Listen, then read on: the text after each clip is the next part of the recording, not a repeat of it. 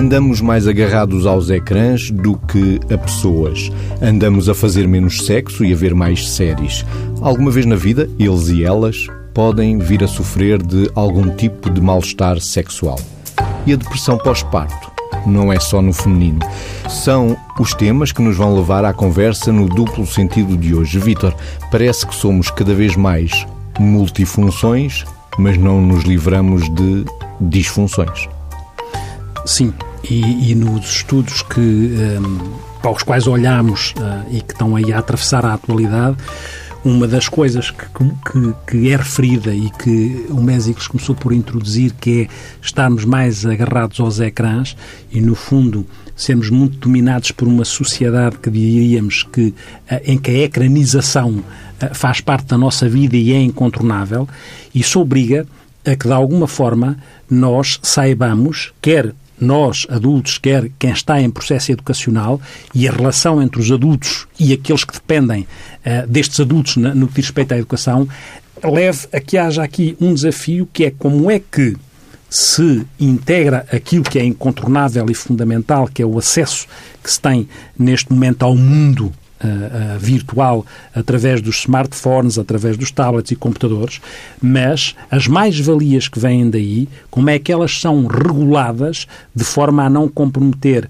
riscos que obviamente também advêm de qualquer, de qualquer ferramenta uh, uh, que, que, que, utilizemos, estas ou outras. E vamos pôr em cima da mesa o primeiro estudo, Vítor, uhum. que está uh, direcionado para os adolescentes, que têm problemas de sono.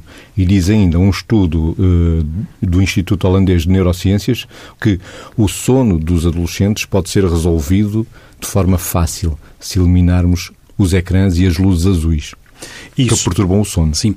Forma... E dão problemas mesmo biológicos. Exatamente, não é? Porque nós sabemos todos que aquilo que é uma boa qualidade de sono, uma boa higiene de sono, é fundamental para o processo de equilíbrio da homeostase de cada, de cada ser, e nomeadamente e de uma forma mais acentuada em, em quem está em processo de desenvolvimento.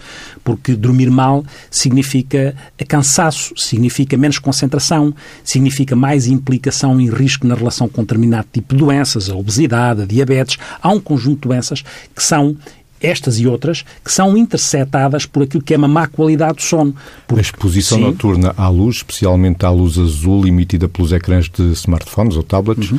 Pode afetar mesmo o relógio biológico Isso. e o cérebro. Claro, porque nós, como é que nós dormimos?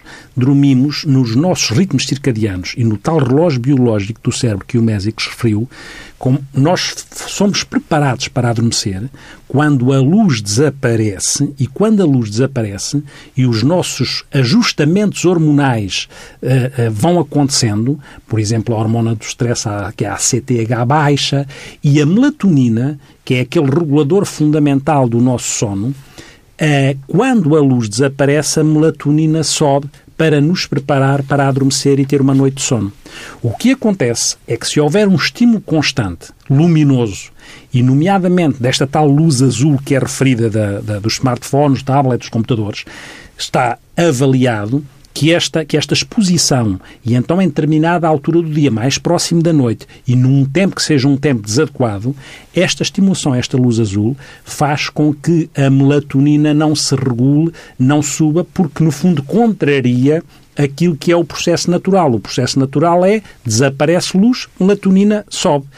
E nesse sentido, como diz o estudo, seria fácil resolver. Fácil no sentido de sabermos o que é que teríamos que fazer. Pode não ser tão fácil no sentido de fazer de facto. Como é que nós depois conseguimos controlar aquilo que são as tendências que os jovens têm de estarem sistematicamente ligados não é, às redes sociais, à, àquilo que é o contacto com a net no sentido lato. E nesse, nesse sentido, eh, como é que nós, sabendo que era fácil, em termos estratégicos, operacionalmente, era diminuir uh, o contacto sistemático com os ecrãs, mas como é que de facto ele acontece? Porque depois não entramos no quarto e eles podem estar ligados aos ecrãs e estão, aos ecrãs e estão sistematicamente ligados, com as consequências que daí advêm, porque e até em termos de tecnológicos, não sei se, em alguma altura, isso se pensará. Nós sabemos que uma luz mais quente, com menos intensidade, uma luz alaranjada, não tem o mesmo impacto e com menos intensidade não tem o mesmo impacto que esta luz azul que emana dos ecrãs. E é facto que, se não uh, se uh, diminuir aquilo que é o acesso estes ecrãs a partir de determinada hora.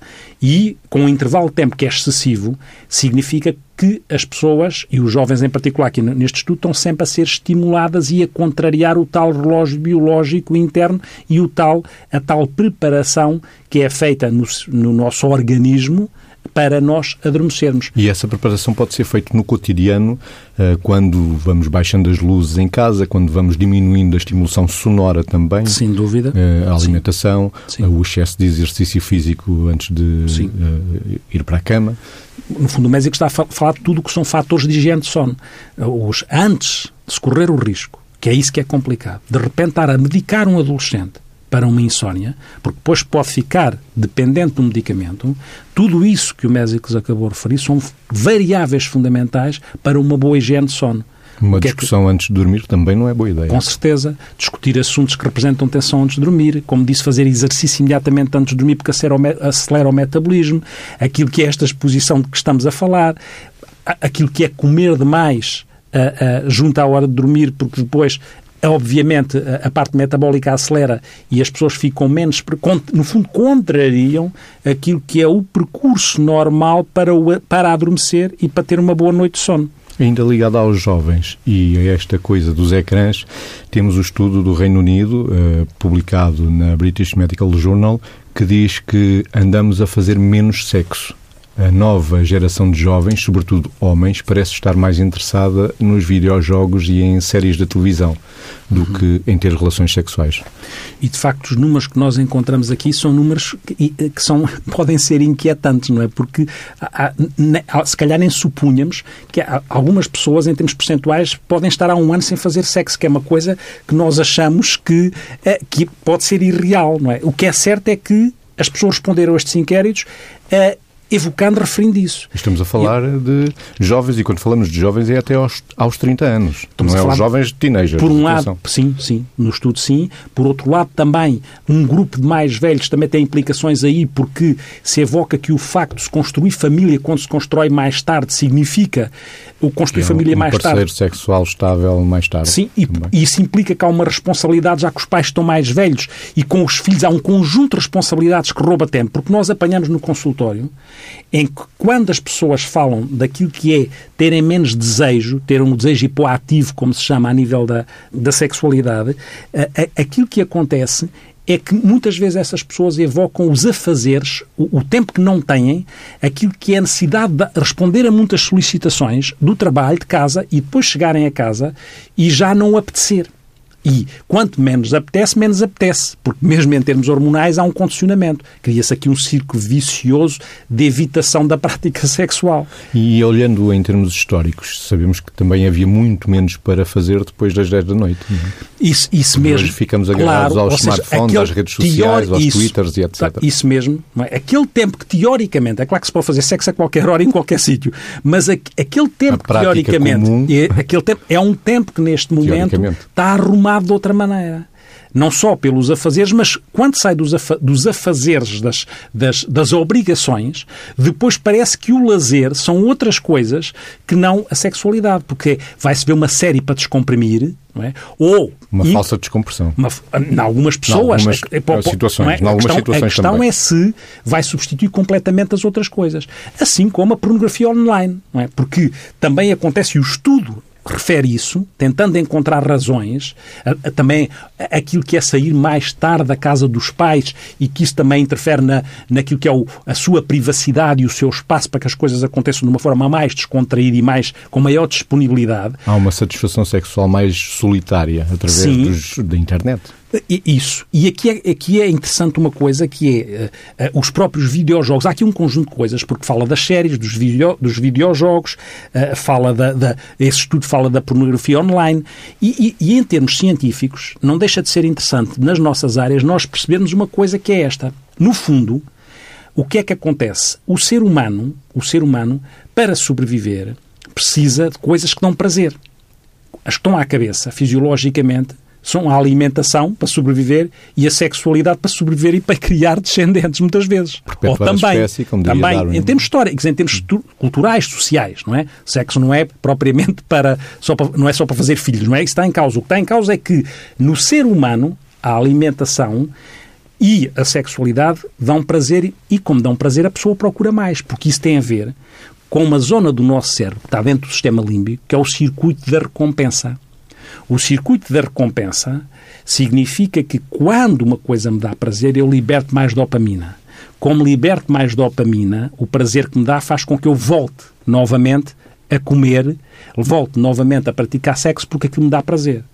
Só que também entram aqui no circuito de recompensa as substâncias aditivas. É, é no mesmo circuito que intervém, por exemplo, a cocaína ou a heroína, ou, por exemplo, a pornografia, ou, por exemplo, o prazer que pode dar os videojogos. Ou seja, o que acontece é que se sabe que aquelas substâncias mais aditivas ou as práticas mais aditivas libertam mais dopamina. Se libertam mais dopamina, a pessoa tem a tender a sair a essas porque elas se sobrepõem à alimentação ou ao sexo. Aquelas práticas que libertam mais dopamina conseguem fazer com que, na minha escolha, eu acabe por ser escolhido por uma dinâmica que me faz libertar mais dopamina. E a dopamina faz com que a minha motivação aumente para ir ao encontro daquela prática. Seja um videojogo que me dá uma adrenalina danada, entrou no circuito de recompensa, por isso é que quem estuda estas, estas, estas, estas estratégias, seja a pornografia, seja que é tudo muito impulsivo, estuda no sentido da pessoa ficar adicta, porque entra no circuito de recompensa. E é muito curioso, porque o mesmo circuito que tem a ver com este sistema límbico e com, esta, e com este enquadramento do sistema límbico do circuito de recompensa, também é a, a nossa impulsividade e a nossa compulsividade também estão na mesma zona. O que é que isto quer dizer?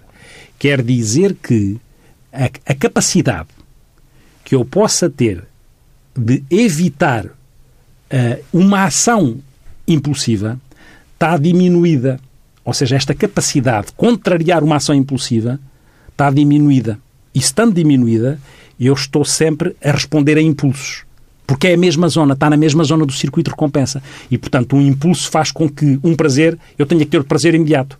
É uma sequência de prazer que não é o prazer daquela satisfação que realiza, porque eu fico com dificuldade neste circuito, eu fico com dificuldade em escolher entre uma recompensa adiada e uma recompensa imediata. Porque eu tenho dificuldade em controlar o impulso. Portanto, eu preciso de uma recompensa imediata. E tenho mais dificuldade em adiar uma recompensa à lá longo, uma, uma, uma recompensa colocada lá mais à frente, precisamente por isto, porque a impulsividade, e é isto faz com que o processo aditivo tenha lá dentro impulsividade. As pessoas não conseguem controlar mais. Essa impulsividade depois transporta-se para um registro compulsivo, que é a dificuldade que eu tenho. Quando iniciei uma ação impulsiva, depois tenho dificuldade de a parar, mesmo que tenha consequências negativas. Por isso é que as pessoas ficam adictas a jogos, por isso é que as pessoas ficam adictas a, a determinado tipo de tóxicos, porque eu tenho que. Isto por uma razão que é psicobiológica. Eu tenho depois dificuldade em parar uma ação iniciada, mesmo que tenha consequências negativas, porque o circuito de recompensa toma conta de mim de forma negativa. Isso pode condicionar o natural desenvolvimento biológico tanto a nível sexual como pessoal. Um outro estudo diz que 40% dos portugueses, de ambos os sexos, sofrem de algum tipo de mal-estar sexual, alguma vez na vida, pelo menos. Isto é um estudo do Laboratório de Investigação em Sexualidade Humana da Faculdade de Psicologia e Ciências da Educação da Universidade do Porto. Nos homens, os problemas são mais da ejaculação precoce e da dificuldade de ereção, enquanto nas mulheres vêem-se mais dificuldades em ter orgasmo, ou excitação sexual e ainda a lubrificação. No fundo é isto, que está alinhado ao que temos estado a dizer de alguma forma, que é, nós quando estamos a falar das fases do ciclo sexual, como é que elas uh, uh, se descrevem e como é que elas acontecem, o que nós temos é, há uma fase que é uma fase do desejo sexual, obviamente depende de vários fatores, desde os psicológicos, os fatores emocionais, as fantasias eróticas, bom, um conjunto de, de fatores que interferem no desejo e que faz com que também a libertação de determinadas substâncias químicas contribua para este, para este processo de, de desejo sexual. Pois há uma fase de excitação, que é, que é a fase onde uh, uh, o que acontece é uh, todas um, um, todo um conjunto de alterações fisiológicas e vasculares que têm a ver com o processo de ereção nos homens e de, de lubrificação nas mulheres, porque depende daquilo que é a vasodilatação no, no, processo de excitação sexual e que leva a esse tipo de resposta. E depois há aquilo que é dentro do, do, deste processo do, de uma vivência sexual, de uma prática sexual, até se atingir o orgasmo que ou que é o prazer máximo, não é? O limite do prazer máximo. E depois volta-se novamente àquela fase de resolução do processo em que isto volta a serenar, não é? Pronto. E é neste contexto, destas fases, que há interferência em termos daquilo que são as disfunções sexuais. As disfunções sexuais, e o Mésicos referiu aquilo que acontece com mais predominante nos homens e nas mulheres, as disfunções sexuais podem acontecer nos vários, nos vários passos, nos vários patamares daquilo que eu descrevi, como a fase do desejo, a fase da excitação, a fase do orgasmo. É?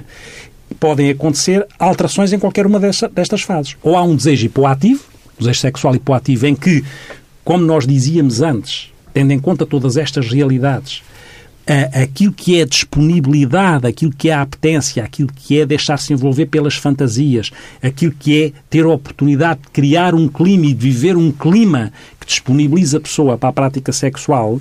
O enamoramento.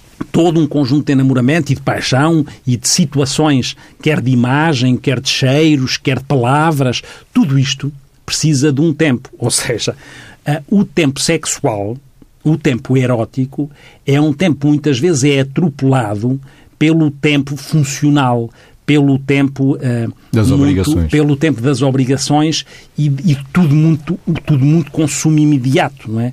Tudo muito e tudo muito multifunções, como estava na, na, no lançamento do, do, nosso programa de hoje, em que a pessoa salta de uma função para outra função e esta integração, esta envolvência perde-se. E se esta envolvência se perde, o espaço para o desejo pode diminuir porque ele precisa de clima, não é? Como, as, como nós podemos dizer.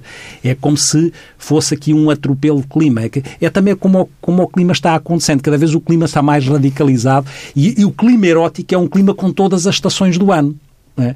E, e, este clima, este clima muito agudo, em que grandes temperaturas, mas depois também grandes mudanças, não é?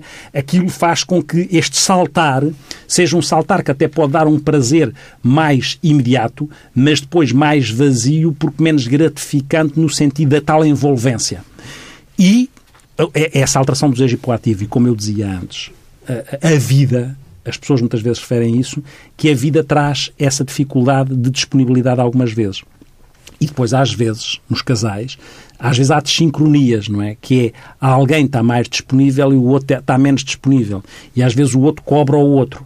Mas é importante que nesta vida tão acelerada, que as pessoas consigam sintonizar ritmos tanto quanto possível e que se consigam entreajudar para que a sobrecarga de um não limite a sua disponibilidade e depois esse outro que não tem disponibilidade vai ser cobrado quando eventualmente o outro se quer envolver não pode estar ah, sentado no sofá à espera que a louça esteja lavada já a pensar em sexo e, e a outra pessoa não está nem aí, porque está é sobrecarregada, está mais sobrecarregada, por isso é que nas mulheres pode acontecer aquilo que dizia que é uma diminuição do desejo, mais acentuado e às vezes dificuldade na obtenção do orgasmo, sendo que às vezes há mulheres que podem ter desejo e sentirem-se bem e até podem, podem ter acontecido o orgasmo, não é? Mas todas as pessoas têm direito a ter orgasmo e há que despistar o que é que está ali e o que é que pode fazer com que se melhore. Podemos ainda falar da forma de tratamento da disfunção erétil, que os fatores psicológicos, ou seja, o tratamento psicológico, pode ser tão eficaz quanto a medicação, Vitor. Não é preciso ir só através da medicação. Diz ainda o Laboratório de Investigação em Sexualidade Humana, da Faculdade de Psicologia e Ciências da Educação da Universidade do Porto, que o tratamento da disfunção erétil tem, produz efeitos tão significativos como os tidos com eh, estudos com medicação. E, e, isso é muito interessante, não é? Isto é muito interessante porque nós tínhamos muitas vezes a ideia, quando estamos a falar de excitação sexual no homem, e aqui neste caso, quando estamos a falar de disfunção erétil, uh, Estamos muito ao nível do comportamento humano também, das relações humanas, do que se aprende com as relações humanas. Por um lado, sim, e por outro lado, fomos sempre achando, de uma forma mais imediatista e mais simplista, que uma disfunção erétil trata-se com medicamento e pronto. Por isso é que apareceram, obviamente, aqueles medicamentos que são inibidores de uma coisa que se chama, é um inibidor seletivo da fosfodiesterase. Isto para dizer o quê? Para dizer que estamos a falar de Viagra ou de Cialis. Estes medicamentos o que fazem é isto, não é? E são inibidores de uma enzima para que o processo de vascularização possa acontecer. possa acontecer de uma forma que permita a ereção. Mas é curioso este estudo, porque este estudo fala. Nós sabemos que os problemas das funções sexuais não podem ser vistos só por uma via biológica, porque há fatores psicoafetivos, comportamentais, sociais, os, os, os culturais, os problemas da sexualidade, das funções sexuais, estão muito minados por aquilo que, inclusivamente, são mitos. Os mitos, através, e, e portanto, têm um peso, ficam com um peso de crença. E ao ficar com um peso crença, criam uma, uma, uma distorção cognitiva. Se eu agora não tive um bom desempenho, nunca mais vou ter um bom desempenho. E a minha parceira está a olhar e está, e está a avaliar. Eu já não sou homem da mesma maneira. Este conjunto de construções cognitivas, condicionadas culturalmente, obviamente não tem a ver com, com, com o lado orgânico. É claro que é muito importante numa disfunção erétil e despistar razões orgânicas. E, portanto, há exames que se fazem para perceber se não há um condicionalismo orgânico, uma doença. Não havendo a condição orgânica, não, um processo psicoterapêutico não havendo poderá condição ser orgânica, muito mais benéfico que é o que diz o estudo, do que esconder claro, com medicação, não é? Porque se esconde com medicação e se ficarem lá os mesmos mitos e as mesmas inquietações, a pessoa fica dependente daquela medicação e, portanto, acha que nunca vai funcionar se não tiver aquela medicação e pode criar um problema novo que, às tantas, fica mais, fica com uma profecia autorrealizável eh, que é de, de condicionamento com o desempenho. Com, e o desempenho provoca ansiedade à partida, a inquietação com o desempenho. Por isso é que, para além da questão psicoterapêutica, às vezes é preciso, às vezes, diminuir um bocadinho a ansiedade. E pode, pode ou não ser necessário fazer um bocadinho de ansiolítico, desde que se trabalhe psicoterapeuticamente e desde que se tenha a noção, não são só doenças orgânicas, que há muitos medicamentos que condicionam o desempenho a nível sexual. E isso deve ser dito às pessoas. E Por há exemplo, consultas da especialidade. E há consultas da especialidade. Quando uma pessoa está deprimida, ao mesmo tempo está triste, tem falta de interesse por tudo e mais alguma coisa, nomeadamente por sexo. E quando faz um antidepressivo, é preciso ter atenção porque muitos antidepressivos, por exemplo, são antidepressivos que diminuem o desejo, diminuem a libido, dificultam a obtenção de orgasmo ou podem interferir na ereção. E às vezes é? é? preciso explicar isso mesmo. E é preciso pessoas, explicar, é? é? preciso explicar, e até Porque na pode escolha. criar afastamento entre o casal. Claro, se não, se não é dito e se não se envolve o parceiro. E se há fantasmas na relação? Tudo exponencia tudo uma dimensão descontrolada, sem dúvida. E por isso é que as terapias muitas vezes também podem ser terapias de casal e devem ser. Um problema da sexualidade é um problema do casal, da relação.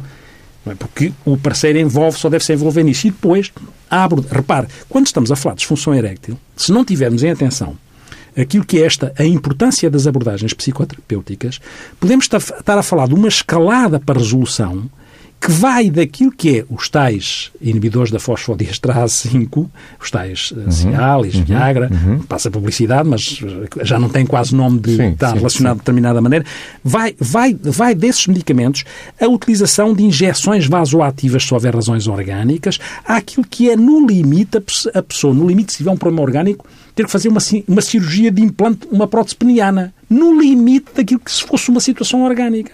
Agora, atenção, uma coisa é uma situação orgânica, outra coisa são os fatores que estão a montante e que devem ser explorados para que se resolva uma situação que não fique enquistada pelo, pela inquietação do, do tal desempenho. E na psicoterapia, até os modelos são importantes. Porque uma estratégia cognitiva ou comportamental pode ajudar a resolver aquela parte mais funcional e prática da disfunção. Substituir a função pela, pela relação emocional. E, e, e tentar, com estratégias comportamentais, ajudar a resolver o processo. Mas vamos imaginar. A eliminação dos ecrãs à noite poderia ser um motivo. Logo, uma estratégia, uma cognitiva, ou comportamental. comportamental. Não para, há ecrãs para, a partir para, das 10 para, da noite. Para facilitar aqui, não a disfunção erétil, mas a questão de aumentar o desejo e disponibilizar a pessoa para o desejo. Porque quanto menos prática, quanto menos prática, mais. mais quanto mais, mais se relacionar com o ecrã, menos se relaciona com a pessoa, dúvida, como dissemos também no dúvida. início do programa. E, e, e, biologicamente fica menos disponível para responder mas, sexualmente, não é? para além de psicologicamente. E nesse sentido se estas estratégias cognitivo-comportamentais são muito operacionais, muito trabalhos de casa, muito dirigidas, mas vamos imaginar que há pessoas, até em termos de prática, por exemplo, uma ejaculação precoce pode levar a que haja uma prática de aquilo que é a, a fazer uma pressão em determinada zona do pênis para conseguir a, ou atrasar o processo de ejaculação, que é uma coisa que há pessoas que podem não acharem podem achar uma coisa uh, desinteressante e que não percebem que possa ajudar. E inibitória, como o Mésicles diz. Sendo que, quando há fatores de ordem mais de conflito interno, muitas vezes não basta a estratégia cognitiva ou comportamental, tem que ser uma estratégia mais dinâmica ou psicodinâmica, mais tentar descodificar os conflitos. Pode ser uma psicoterapia individual e, também. É? Exatamente. É? Trabalhar e, autoestima e autoconfiança, por exemplo. E, e, conflitos que estejam lá e que possam vir de trás, não é? Vamos imaginar que alguém sofreu uma ameaça de abuso e que tem aquilo não resolvido.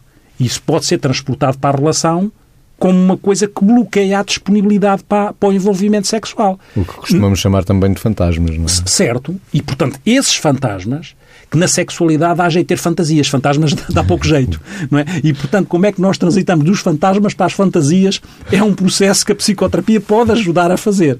E é importante que faça. E aí é preciso ter a noção de cada caso é um caso para perceber se a abordagem é mais cognitiva ou comportamental ou mais psicodinâmica, mais interpretativa, mais descodificadora de conflitos. Pode acontecer também um afastamento entre o casal num outro tema que é o pós-parto, que é o último tema de investigação que vamos pôr aqui no duplo sentido de hoje. A depressão pós-parto não é um problema exclusivamente das mulheres. Também afeta os homens. E esta questão que estávamos a falar da falta de apetite sexual, falta de vontade, falta de procura de prazer e procura do outro, acontece muitas vezes. E, e é- acontece a dois. Sim, e, é... e, aqui não falamos de disfunção erétil. Pois Portanto, não, se eu não houver apetite sexual numa situação em que há uma depressão pós-parto, o problema não é a disfunção erétil. E, e, é muito interessante isso, não é? Porque eu acho Os que... sintomas são iguais, é, é, no homem e na mulher. É isso mesmo. Só que os sintomas são iguais. No fundo, quando estamos a falar de depressão, o que é que, que estamos a falar? A sensação de tristeza uhum. persistente, a falta de energia, a dificuldade em dormir, a falta de vontade, o cansaço prolongado, a dificuldade de concentração, as irregularidades no apetite uhum. e outros sintomas. Sim, sim, sim, porque eh, os sintomas são os mesmos, dominados por isso tudo que o médico referiu, onde o humor deprimido e a falta de interesse dominam, e a falta de interesse é, é generalizada, e nesse sentido, ligando uma coisa à outra, também a falta de interesse pela, pela, pela, pelo exercício, pela vivência, pela prática da sexualidade. Agora, o que é muito curioso, e este estudo chama a atenção para isso, é que nós estamos muito habituados a falar de depressão pós-parto na mulher, no feminino. E isso faz com que quem avalia muitas vezes desvaloriza sintomas e, e acha que pode, não existiria depressão pós-parto no masculino e nós sabemos que existe. Só que as nossas crenças, mesmo técnicas, as nossas crenças psi, faz com que às vezes façamos uma discriminação pela negativa em relação àquilo que é a possibilidade do homem poder estar deprimido e achar que é só cansaço ou só umas coisas de stress, aliás, como o estudo diz, que as pessoas têm tendência a justificar aqueles sintomas no homem como se fossem fatores de stress ou fatores só de cansaço, porque se está a adaptar àquilo que são os novos ritmos de vida e os novos ritmos de, de sono, que também se alteram. Mas, quando se tem aqueles sintomas, esses sintomas, e eles reenviam para um diagnóstico de depressão pós-parto, deve ser tratado como uma depressão pós-parto e a pessoa deve assumir isso. Só que muitas vezes o próprio homem pode ter vergonha de assumir porque acha que não vão entender e acha, nas tais crenças que nós temos, nas tais destruções, nos tais estereótipos que temos dentro da nossa cabeça, que aquilo é algo que tem, ele próprio tem a ver com o cansaço e que tem a ver com o tal stress de adaptação, pode passar ao lado do tratamento, os próprios técnicos de saúde podem desvalorizar e isto pode fazer com que se atrase aquilo que é um tratamento e, com, e que se complique um prognóstico de alguém que, no fundo, pode estar com uma depressão pós-parto e por acaso é homem.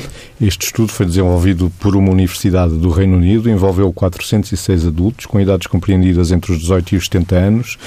O estudo que em 2017 indicou que a depressão pós-parto afeta 3 a 10% dos homens.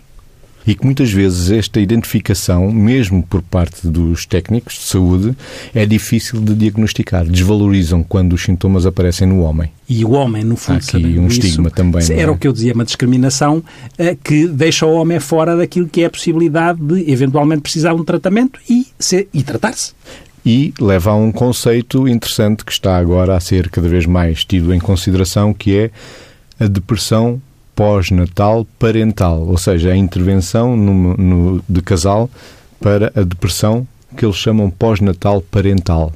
Não é da mulher nem é do homem, é parental. Uhum. A dos dois. Sim, Isto é interessante. Sim, é por sim, porque pode. É, é, é esse tipo de sensibilidade que nós devemos ter para estas possibilidades, inclusive pode fazer com que nós atuemos a tempo e até em termos preventivos, que também é importante. Para isso é, é fundamental que tenhamos esse olhar. Que não mais façamos, sistémico. Sim, sim mais, sistémico, mais sistémico e, não, e, por um lado, mais sistémico e, por outro lado, não fazer aquela coisa que a gente, nós às vezes fazemos, que é que confundimos o mapa com o território. E às tantas temos um mapa onde achamos só a mulher é que pode deprimir no pós-parto e depois o território do homem que está a deprimir não cabe no mapa que nós tivemos. Portanto, temos que alargar o mapa sistemicamente para ver o que é que está de facto a, passar-se. Até porque culturalmente o homem não pode deprimir se não é fraco. Uhum. Estamos mesmo a terminar o duplo sentido de hoje com o Miguel Silva, o sonoplasta Miguel Silva, aos comandos do som. Vítor, quer deixar aí o eco existencial de hoje, de Natália Correia? Vamos, vamos. É o credo. É o credo que vamos partilhar. Creio nos anjos que andam pelo mundo.